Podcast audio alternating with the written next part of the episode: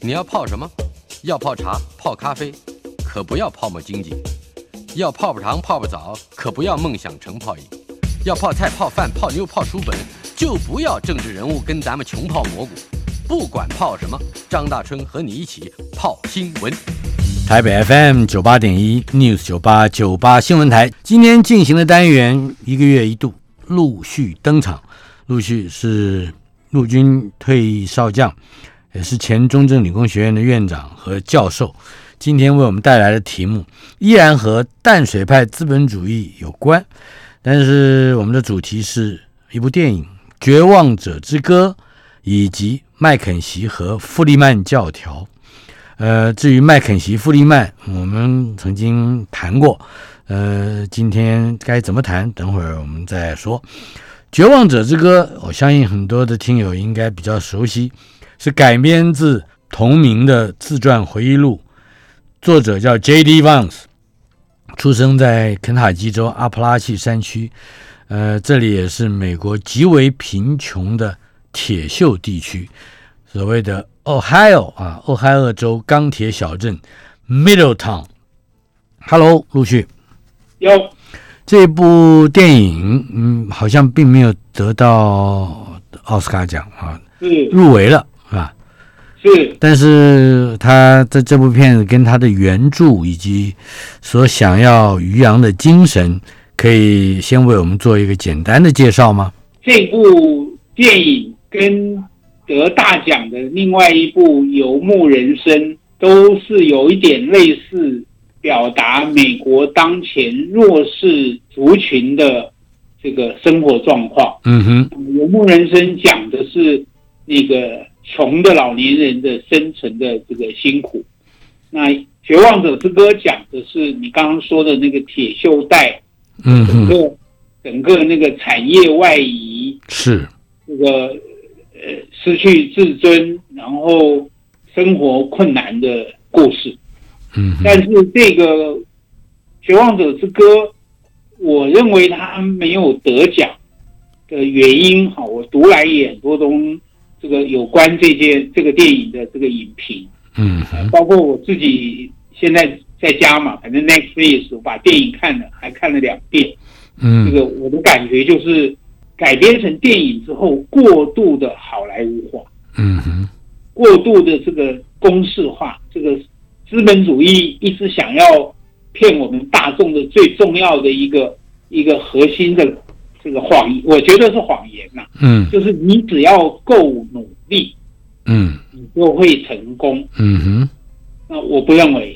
嗯我觉得人的这个这个大的环境的东西太多了。那这个电影就是这样子的一个过度好莱坞化，把这个这个铁锈带为什么铁锈的整个经济面、淡水派资本主义面，怎么对待这个美国自己的弱势的民众的那些很多面都都没有讲。嗯也因为这样，所以这个这个电影的那个真正的呃影响我们观众的那种力量就弱了非常非常的多。嗯，我看到的最负面的影评啊，啊哈，这个是大西洋的 Atlantic，大西洋的那个影评给这部电影的影评是这个今年最烂的电影。嗯，嗯它哼的标题就直接写 Hillbilly Elegy is one of the worst movies of the year。嗯哼，所以所以那也因为这样，就触发我仔细去想这个电影到底它失掉了什么，跟我们过去这一年多来谈这个单水派资本主义怎么样想要影响我们的思想，让我们自己有罪恶感，我不成功都是我自己不行嗯这哼种错误的这个概念。到底发生怎么回事？是所以我觉得，哎，我们今天来看一看这个电影里头没有讲的这个背后的重要的事情。作者啊，也就是 J.D. Vance 本身在他的故事里面，可可能并并没有想要形塑一个非常好莱坞化的呃一个角角色，但是在在电影里面，好像这个 J.D. Vance 那从小就嗯孤孤立无援，误入误入歧途，差一点没办法高中毕业。可是后来还是自己奋发向上，跳脱出这个家族宿命，呃，当了海军陆战队的这个军人，还从耶鲁法学院毕业，翻转命运，变成人生胜利组。这看起来是一个非常励志的故事，但是是接下来就要你来说了。第一个，这个他们家族连找工作都有困难，那整个是社会的结构性的问题。嗯哼，就是他的母亲真的是像电影里头讲的那么不振作吗？还是我我不太会用这个词表达？嗯哼，就是这个电影里头并没有把整个社会面能够表达的很清楚，哦，整个那个系统面。嗯那其哼，中尤其是那个药，这个电影里头的一个重要的配角是那个药，嗯就是他的妈妈差一点服药过量死亡。嗯哼，那个药的故事代表了非常多的淡水派资本主义价值扭曲的的那个，所以我大概可以这样子做一个这个算摘要吧。嗯我说哼，这个故事，这个电影里头讲的不够清楚的，我认为这个故事啊，可以这样子，我来这样子说的话，嗯这是哼，一个这个贪婪的家族嗯哼，有心的医生，嗯哼，这个有心的医生的心是有良心和贪心，两种医生都有，嗯哼，被掌握的医疗学术组织，嗯哼，被左右的政府认证机构。嗯哼，共谋获利的大药厂、经销商，还嗯有整个价值扭曲的美国社会共同谱成的哀歌。嗯哼，哇，这个参与的分子是这个大群戏啊，是不是？我觉得啦，我觉得，嗯但是这样的话讲太大，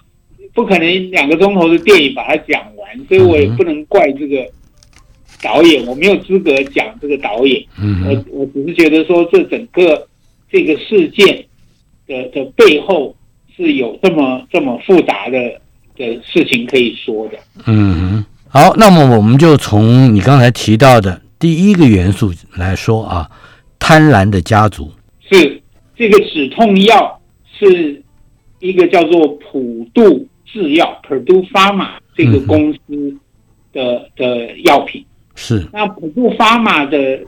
这个背后的拥有者是一个叫做塞克勒家族，塞克勒家族。是，这个家族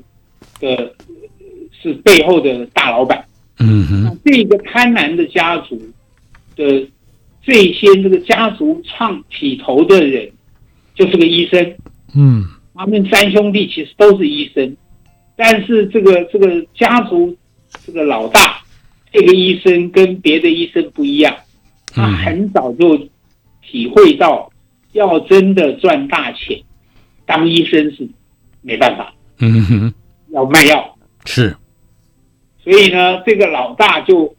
成创办了一个专门卖药给医生的这个医学性的这个周报吗？还是是 weekly 的报纸？嗯嗯嗯所以他是靠推销药发迹的家开始嗯赚大钱。嗯哼，然后他发明了很多这个卖药的方法。我所理解的，包括我们现在国内的药厂怎么面对我们的医生卖药也一样，嗯，他会办研讨会，在那个非常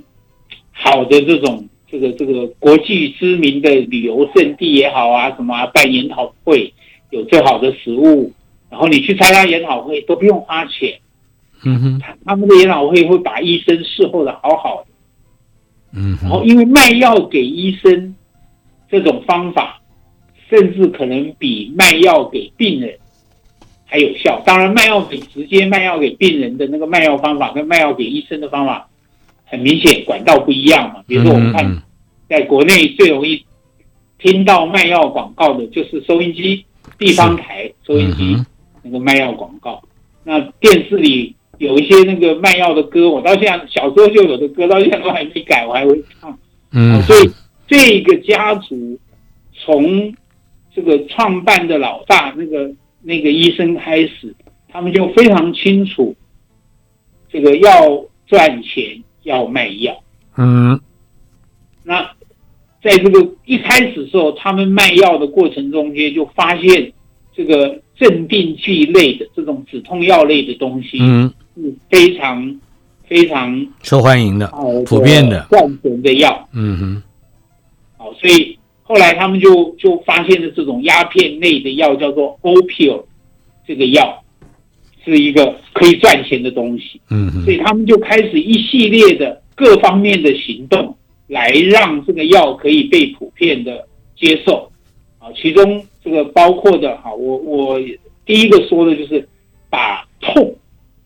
他们透过包括有某一些的医生嗯包括这个医学组织，嗯他们有一个叫做 American Pain Association，叫做疼痛学会吗？还是什么？嗯哼，这个这个把痛啊变成这个这个所谓的 vital sign，就是我们人的那个身体的这个重要的这个生理这个健康征兆。我们嗯原来我们知道的最重要，你一进医院，护士通常一定会给你量的东西，嗯体温、心跳、脉搏。嗯呼哼，吸。哎，他们现在哦，透过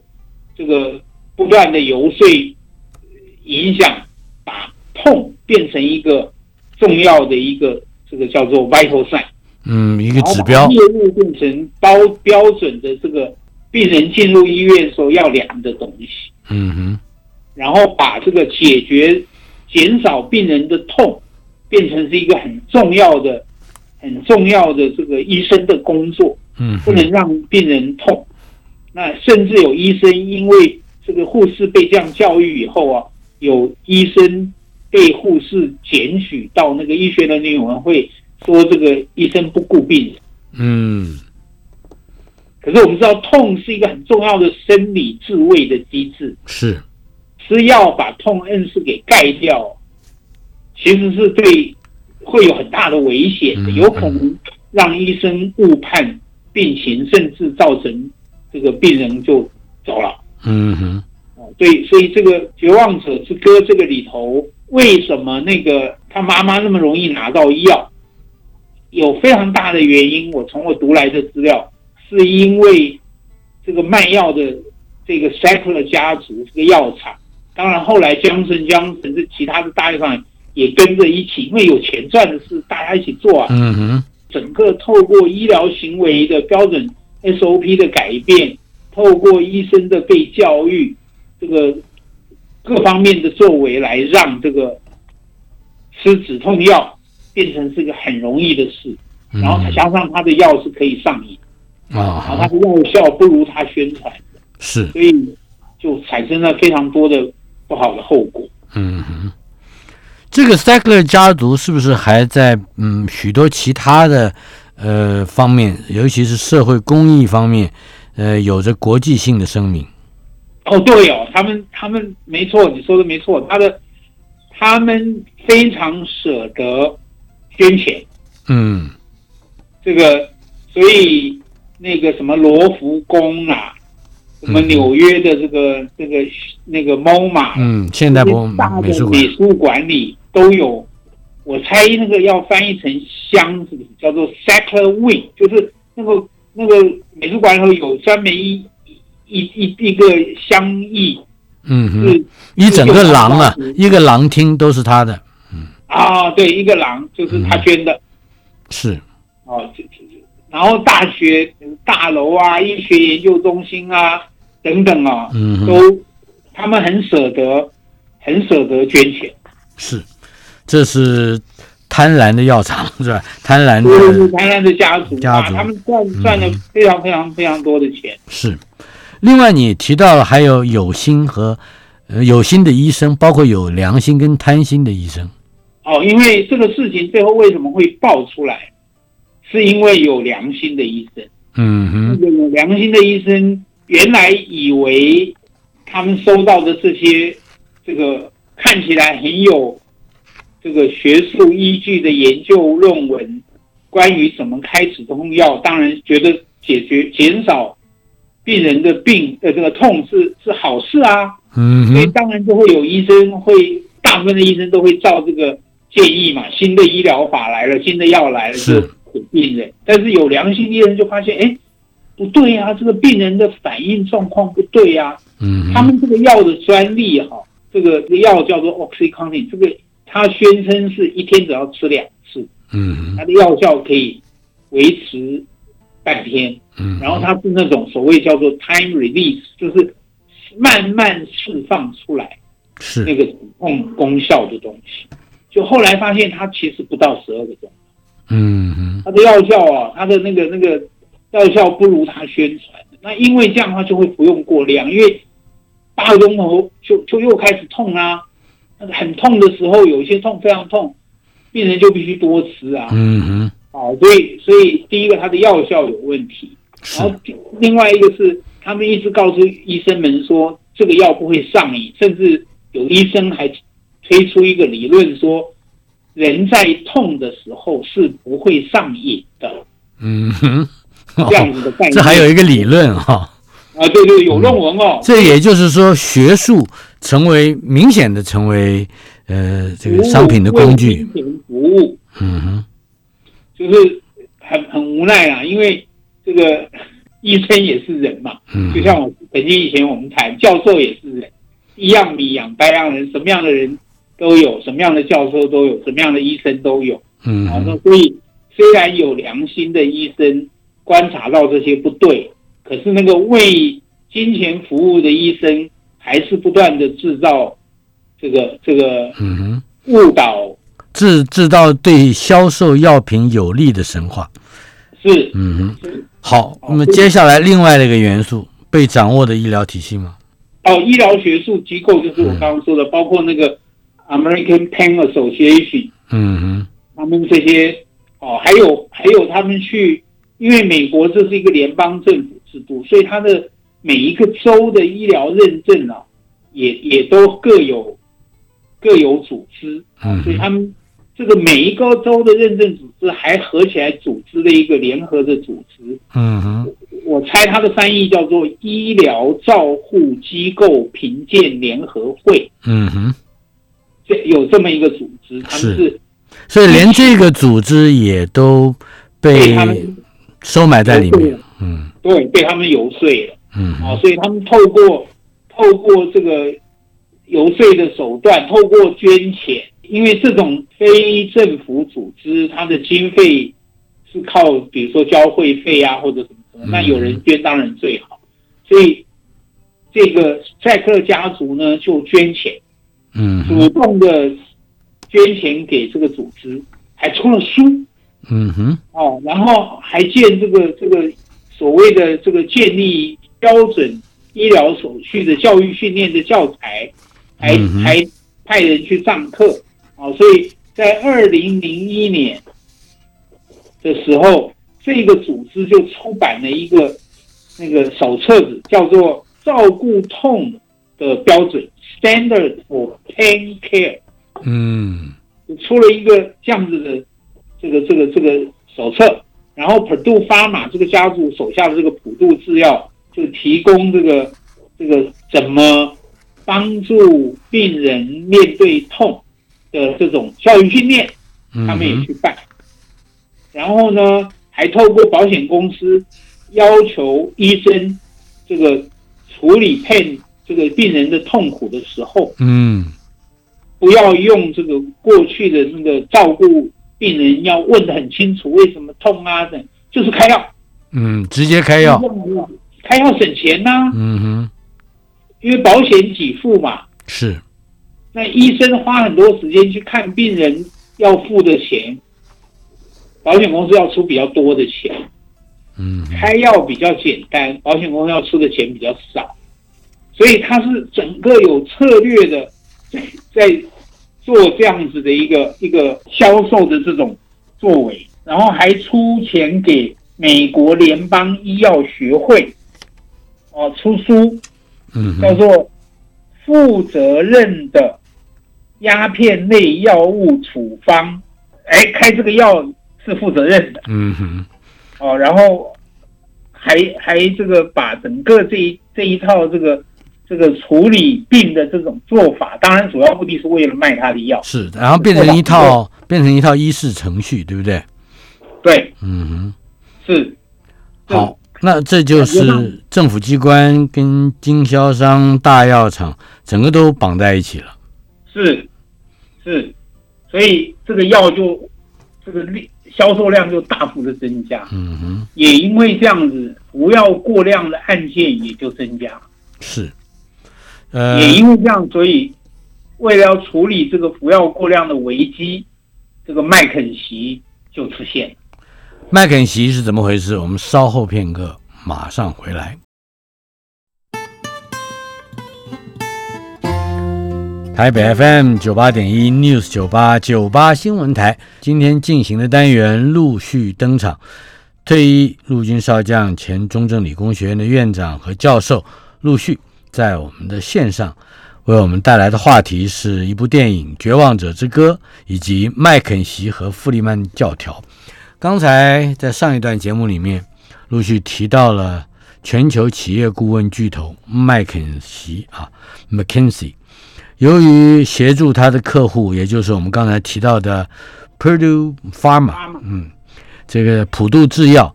呃，嗯协助他什么呢？增加鸦片类药物的销售，而接受了三年多时间的调查。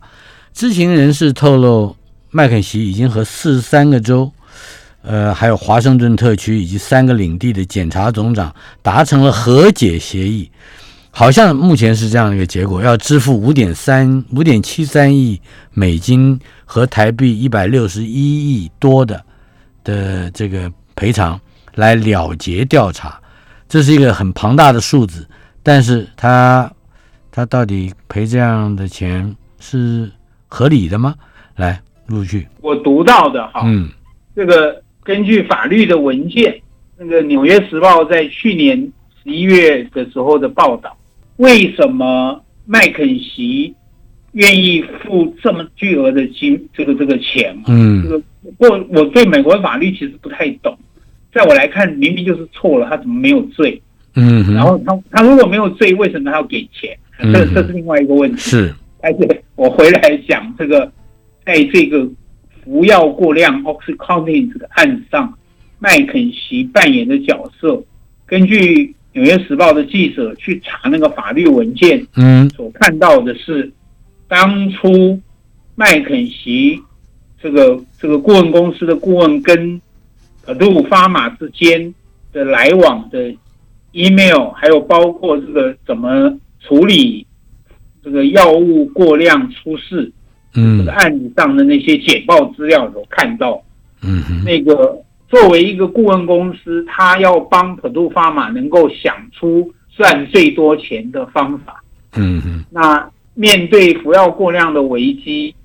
麦肯锡的建议，照这个文件显示是，就普杜发马答应那个零售这个所谓的药房，包括这种所谓的连锁药妆店吧，是只要发生一件服药过量的案件，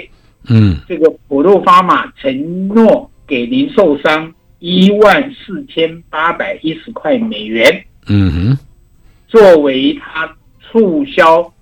的这个负担，万一有市售，哎，我药厂给你钱，让这些年秀商不敢卖药嗯哼，啊，所以这是麦肯锡的提出来的这个这个建议，这个企业顾问公司麦肯锡嗯为普渡制药想出了这么一个计策，也定出了这么一个价格。只要是出现一次服药纠纷，服药比如说身体不适的纠纷，零售商没有责任，而由普渡给钱，是这个意思吗？对，给的就是金额是你刚刚你再讲一遍，是一万四千美一金。万四千八百一十块嗯给他，他英文用 rebate 就是把钱退给这个药店，啊哈比如说那个大有名的美国有名的连锁药妆店叫 CVS。嗯这哼个这个报道里头就有讲，包括这个连锁店，嗯哼所以我把它解释的比较坏一点的话，这个服药过量的最严重就是就走了耶，嗯过世了。所以一条命一万四千八百一十块啊，嗯哼，我我不得不有这么一个大问号啊，嗯哼，哦，所以所以这个这个文件，这个法院文件你就看到说，哦，原来这个世界第一大的管理顾问公司，它等于是现代的资本主义的管理的那种棒的管理的化身哦。嗯哼，这个后面我再看别案，发现哇，他在世界各地都出事、哎嗯南哼，非啊，在这个什么什么呃乌克兰呐、嗯哼，在这个美国自己本土什么恩农案啊，什么哇，原来这个自由主义之下的淡水派资本主义，把富利曼赚钱为第一的这个富利曼教条为圭臬的时候，他们是不择手段的赚钱吗？这个普渡制药也因为这个镇痛剂，也就是你刚刚提到的 oxycontin 是吧？奥司康定这这种药，这镇痛剂，呃，受到了非常多官司的纠缠，而且诉讼的案件的数量非常惊人，有一千六百件以上。是。嗯那后来普渡是不是也因为这些案件，嗯，有了大麻烦？申请破产，这是什么时候的事情？好像是三年前了。二零一但是九这个年。诉讼对还是对，嗯然后问题是他的申请破产是真的破产，还是为了逃避赔偿？还嗯到现在这个案子还没结哦，嗯，还有争议，是就是这个申请破产可以是一种手段，嗯是逃避责任的手段，哼，是，是塞克勒家族要切割、要逃避责任的手段。所以现在这个案子并没有结，就是法官虽然判判决了塞克勒家族败了，可是检察官没有接受那个法官判决的处罚。嗯哼，然后在这个整个这个几十年下来，大概有四十五万人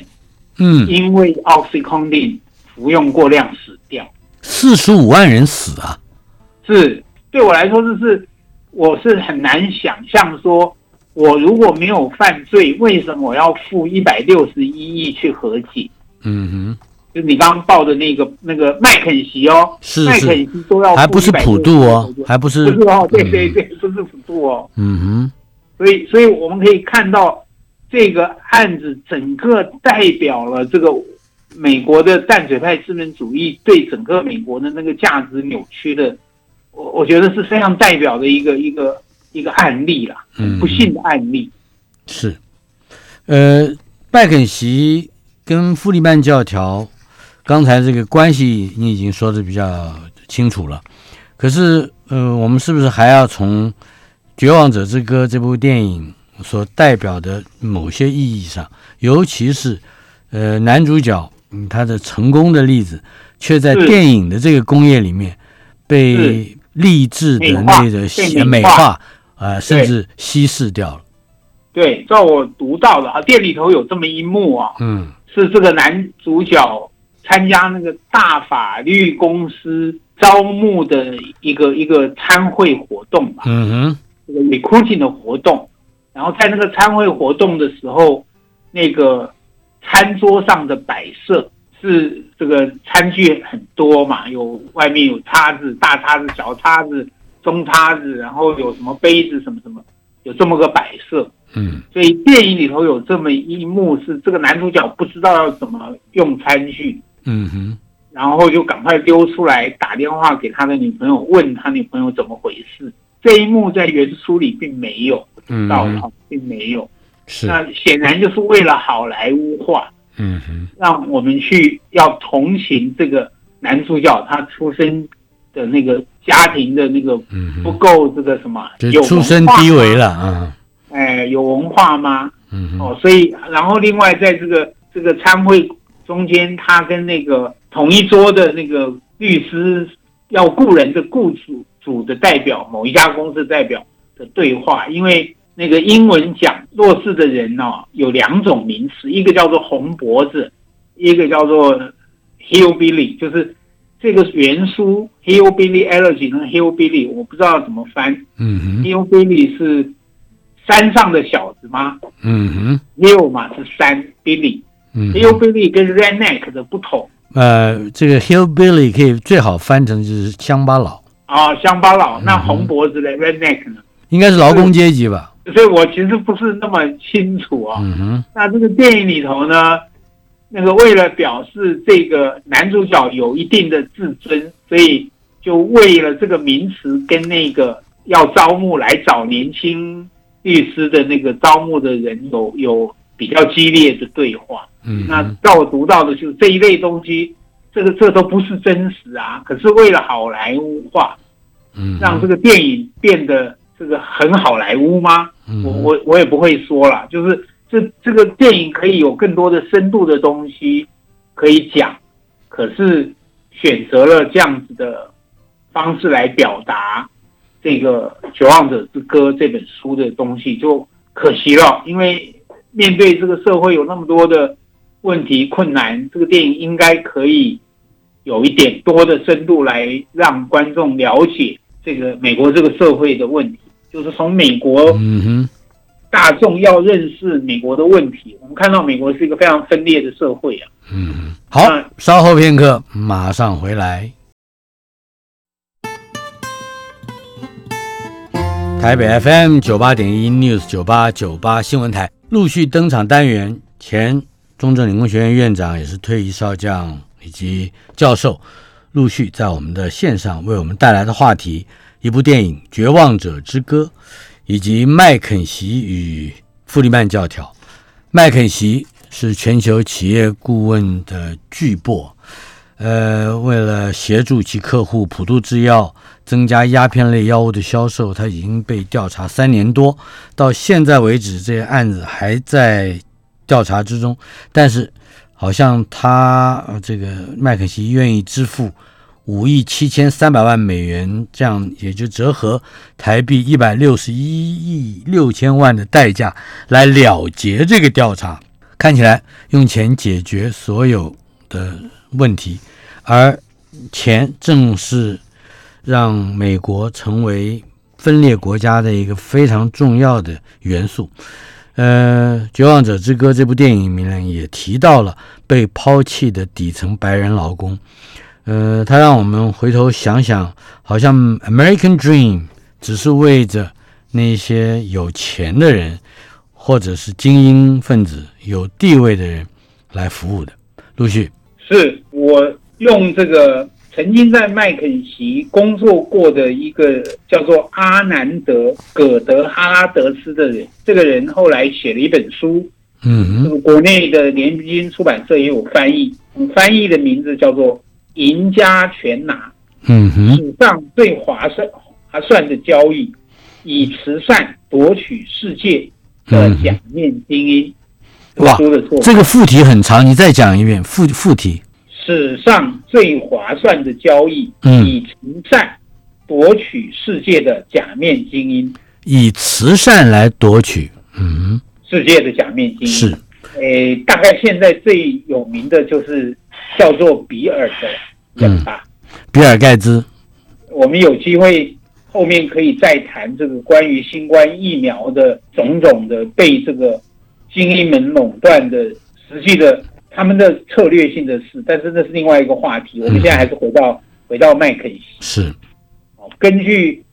这个作者，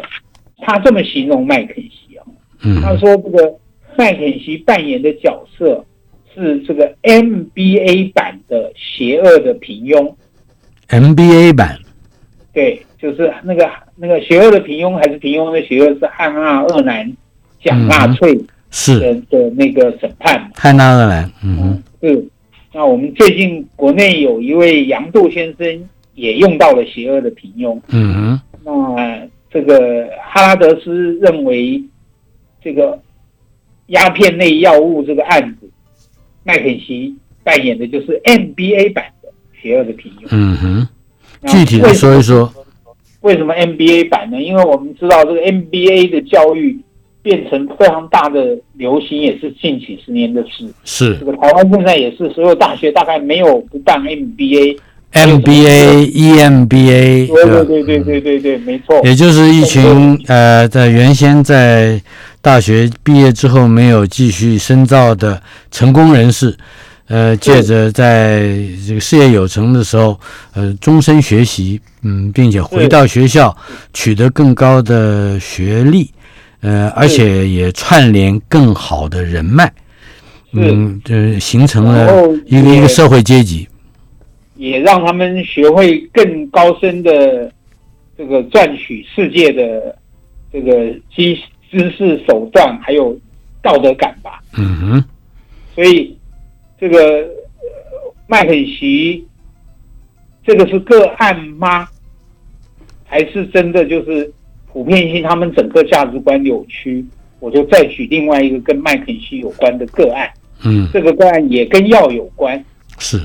这个有一个大概是两年前的案子，叫有一个药厂叫 Valent，叫威朗制药。嗯哼，那个威朗制药在闹上新闻最重重要的原因就是，他们透过购这个诟病的手段，嗯把那个别的药厂已经有在世上的那个罕见疾病的药的药厂买下来，嗯然后呢涨价。嗯，这个这个最有名的是它涨三十倍，哦，本来那个罕见病的药是六百多块美金的，他妈买来以后马上涨价，涨到两万一千倍，嗯，两万一千块，才两万一千块，对，涨了涨了这个这个三十三十多倍，这个威朗制药的闹大的这个事情，那这个威朗制药的这个公司的这个 CEO 和另外三个高级主管全部都是麦肯锡出身的人嗯哼，啊，然后这个背后的金主之一就是麦肯锡的投资部门。呃啊哈，麦肯锡自己有一个投资部门，叫做麦肯锡 Investment Office 是，啊，这个这个，所以麦肯锡投资部门投资不容易失败，我猜原因之一就是这个投资公司情报应该不错吧，因为他们是全世界前一百大公司，有九十大是他们的客户、哎，嗯哼，是，它就像秃鹰一样啊，是哪里有机会了，哪里有这个漏洞了，哪里对有呃可它可以下手的地方，它可能比别人都早知道很很多。是是，所以所以麦肯锡的这个出的案子啊非常多，包括从连投资的他都被调查有案子，那更不要说去这个世界各国去做顾问了。嗯其哼，中一个最有名的就是南非的国营电力公司跟麦肯锡所爆发的那个弊案，都显现出这个淡水派资本主义的核心价值出问题了。嗯哼，啊，我们绕回来这个《绝望者之歌》这个电影，你刚才说的那个现象，是，那个铁锈带为什么会有《绝望者之歌》的故事？我们看最重要的原因就是那里的原来的就业机会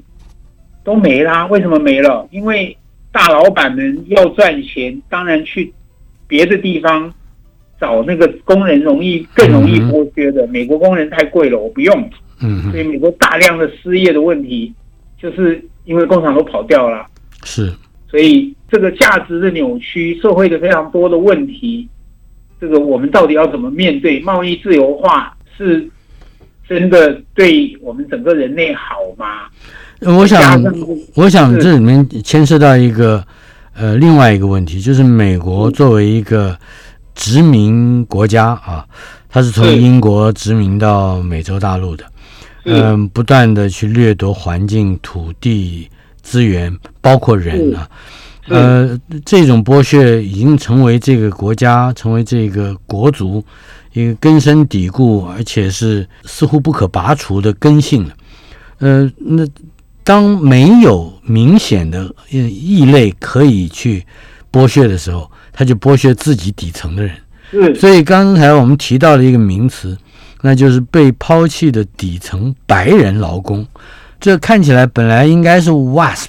啊，这这是这个 White 呃 Anglo-Saxon，而且还是这个清教徒。呃，这这这种应该在嗯美国东岸的东北的六州是核心的有地位的人士，但是他们也都可能沦为底层的白人劳工，成为被殖民的人。是你如果看到那个照片啊，那边那个底层的劳工，我的印象最冲击的有一张照片，是一个年轻人。嗯哼，快乐的笑着，露出几乎已经没有牙的一嘴烂牙。嗯哼，掉了非常多，因为他们没有他们的制度没有钱去看牙医。嗯哼，这荒谬的事就是我们我们小时候这个印象中非常穷的地方才会有的事，在这个最先进世界第一的那个国家叫美国，现在是发生还非常多了。嗯就哼，你看这个《绝望者之歌》的电影里头，就一样的状况就发生了，因为他们真的穷到连看病都不行。是。